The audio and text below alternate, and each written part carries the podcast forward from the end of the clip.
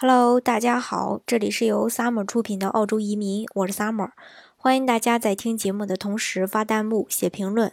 想了解更多移民资讯，请添加微信幺八五幺九六六零零五幺，或关注微信公众号“老移民 Summer”，关注国内外最专业的移民交流平台，一起交流移民路上遇到的各种疑难问题，让移民无后顾之忧。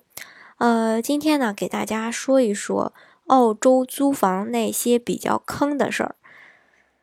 许多第一次出国的朋友应该深有同感。在国内上大学的时候，许多同学都是住家里，衣食无忧。上大学后呢，我们也会有这种，嗯，大学里的宿舍可以住。多数的学生根本不用自己去租房，而出国后就不一样。除了要培养自己的一个自理能力，打点自己的一切之外呢，房子这个东西也要自己一手来搞定。因为澳洲好多大学根本就没有学生宿舍，或者说。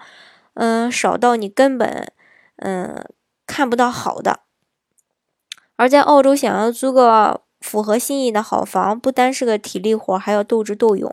如果嗯不巧遇到了这个不靠谱的中介，或是比较奇葩的房东，嗯，我觉得对家大家来说呢，这个日子也不好过。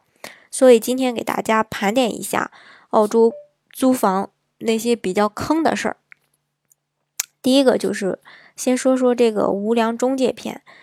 嗯，说起中介呢，如呃有可能呢，你还没到澳洲就已经掉坑里了。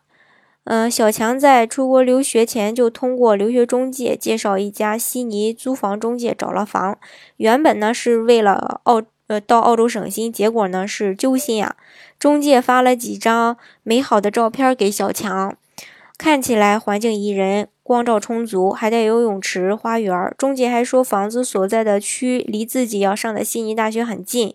交了几千块钱的定金后，中介说当时没法开收据，等他到悉尼后补齐手续，信以保证。等到了悉尼，辗转找到了中介给的地址，发现所谓的小花园就是 house 后院的两棵树，传说中的游泳池也根本就没有出现。进到房间里也是又小又阴暗，还住了好几只蟑螂。小强据理力争地说图片与实物不符，要投诉。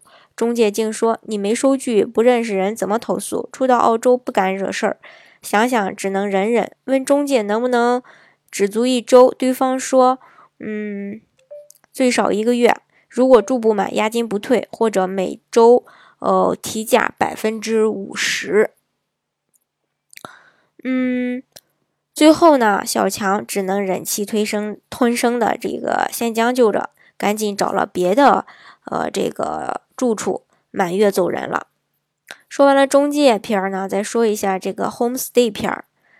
嗯，我的房东呢是个奇葩。初到澳洲，许多人都想着要全方位徜徉在当地的这个文化氛围中，贵就贵点儿，找个老外家的 homestay 吧。另外，未成年的宝宝们根据澳洲法律不能独立租屋，也要选择寄宿 homestay。但是，大多数住 homestay 的人不到三个月，或是呃，这个一到成年就会立马搬出去自己住。为什么会这样呢？许多 homestay 房东的抠门上榜也不是一天两天了。根据一位网友爆料说，他刚来悉尼的时候遇到了一个奇葩房东，对方竟要求他。呃，每天只能洗一次澡，并不能超过十五分钟。大锅煮饭浪费煤气儿，所以煮东西时要用小锅。做饭时间不要跟房东一样，每晚必须在十点之前到家。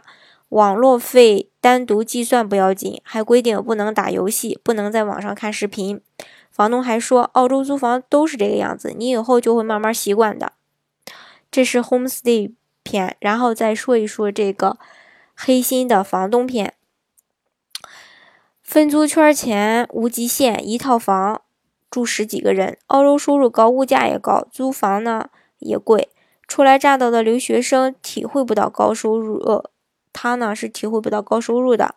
这个，嗯，高房租倒是刻骨铭心，相信不少人都有过分租客厅的经验。一块布帘承诺自己所有的隐私，紧挨着的便是厨房、卫生间。住房间的同学晚上饿了起来，泡泡泡碗面，还得轻手轻脚的踮着脚。甚至还有黑心的房东直接把不大的房子当客栈了，七八个租客都能塞到一起。之前甚至有外媒曝光，有的合租房最多竟然招进了十八个房客。客厅不单住一人，而是一个个的床位紧紧的相连。虽然我没有体会过这个十多人合租的一个情况，倒是曾经看过一个分租开外挂的泰国房东，客厅直接像搭帐篷似的，连了四个床位，根本就没有床，直接地上摆了一个垫子，将就着还要收一百刀一周。另外一个东南亚房东连阳台都隔成了房间出租的，晚上睡着都害怕。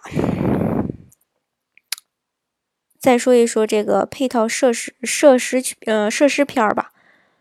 粗心的房屋配套设施与质量。二零一四年，悉尼两位女留学生合租了一间靠近学校的主卧室，刚搬进去就发现房东提供的床垫上有不明大姨妈。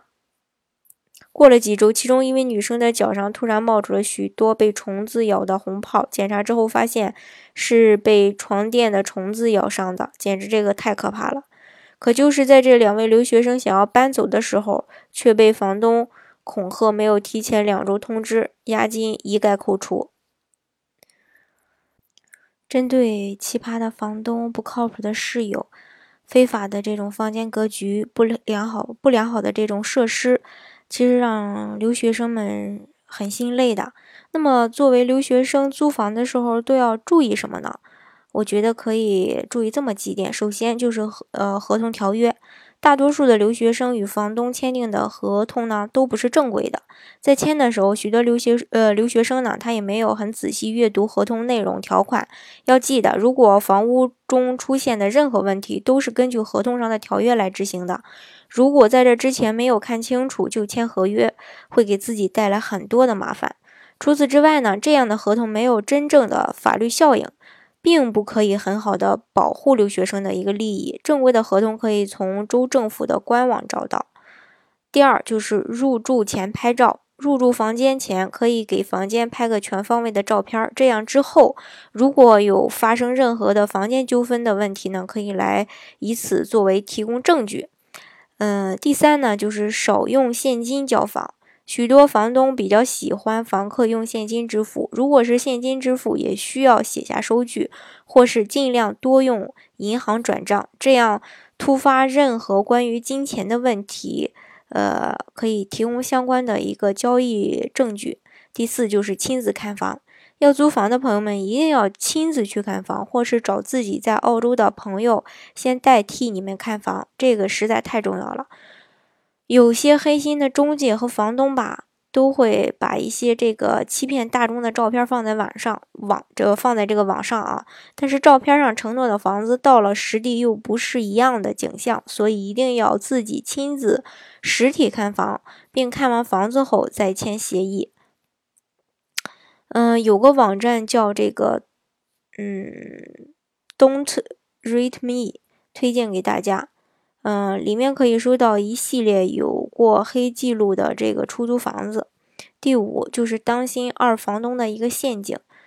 二房东指的就是那些从房东租来的房子中，再通过自己转租给别人的。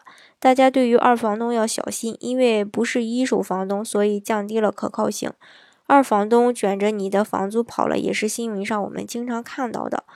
说了这么多呢。归根结底就是要找个比较靠谱的人，然后，然后呢，来走正规的程序，租自己亲眼目睹过比较满意的房子。好，呃，以上呢就是今天给大家呃说的关于呃租房的时候会遇到的一些问题，嗯。大家如果想具体的了解澳洲的移民政策和生活的话呢，欢迎大家添加我的微信幺八五幺九六六零零五幺，或是关注微信公众号老移民 summer，关注国内外最专业的移民交流平台，一起交流移民路上遇到的各种疑难问题，让移民无后顾之忧。